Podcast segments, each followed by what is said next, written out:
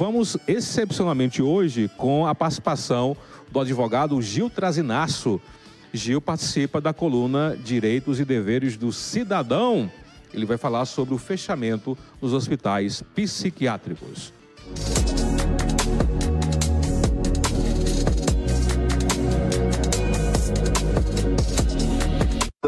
Da Diário do Sertão, boa tarde ao meu amigo Caliel. Eu sou Gil Trasnasso, sou acadêmico de medicina, advogado e presidente da LAP, que é a Liga Acadêmica de Psiquiatria do Centro Universitário Santa Maria.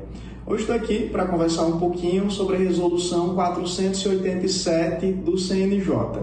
Uma resolução que tem causado um grande debate, principalmente entre a classe médica, porque essa resolução ela visa o fechamento dos hospitais de custódia, que eram os antigos manicômios, e de tratamento psiquiátrico.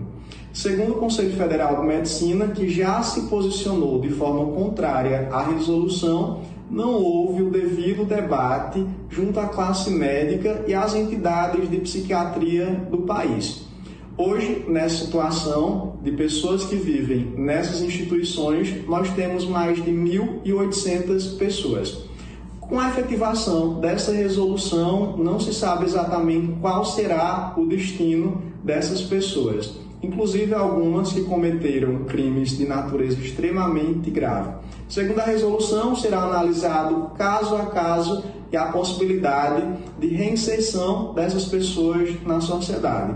Nós sabemos a importância de pessoas com transtornos mentais serem reinseridas junto à sociedade, mas isso ainda não está de forma muito clara nessa resolução como que se dará esse processo. E diante disso e dessas polêmicas, o Conselho Federal de Medicina se posicionou contrário e a Associação Brasileira de Psiquiatria também.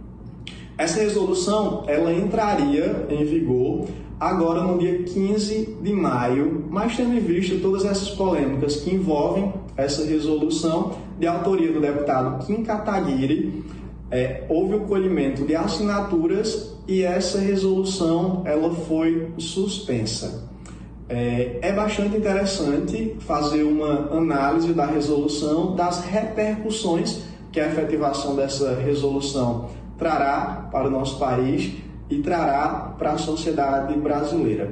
De fato, é necessário estabelecer um debate de forma mais ampla e com a participação não apenas das classes médicas, mas também da sociedade de modo geral, tendo em vista o que pode representar para a sociedade a saída dessas pessoas dos hospitais de custódia.